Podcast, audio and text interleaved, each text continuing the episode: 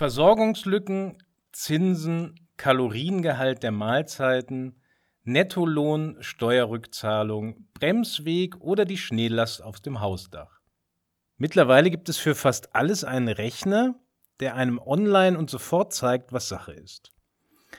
Eine beliebte Ausrede hat deshalb im Grunde genommen ausgedient. Damit habe ich nicht gerechnet. Oft verbunden mit dem ungläubigen Blick eines Autofahrers auf das Display des vom Polizisten hingehaltenen Alkoholtesters.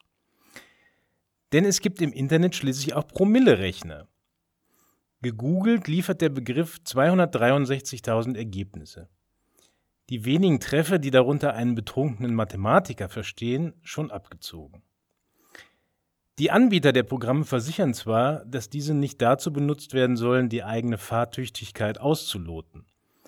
Aber dieser Hinweis dürfte ungefähr so viel Wirkung entfalten wie die Warnung, nicht blind auf sein Navi zu vertrauen.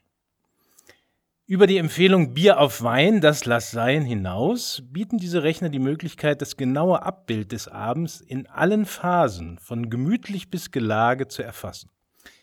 Selbst Cocktails und Longdrinks können in die Berechnung im wahrsten Sinne des Wortes mit einfließen. Die Volumenprozente eines Cuba Libre nach einer doch recht komplexen Formel zu berechnen, schafft der Nutzer nüchtern kaum. Für das Resultat des Promille-Rechners gilt im Grunde das gleiche wie für das Ausgangsprodukt. Beides bitte mit Vorsicht genießen.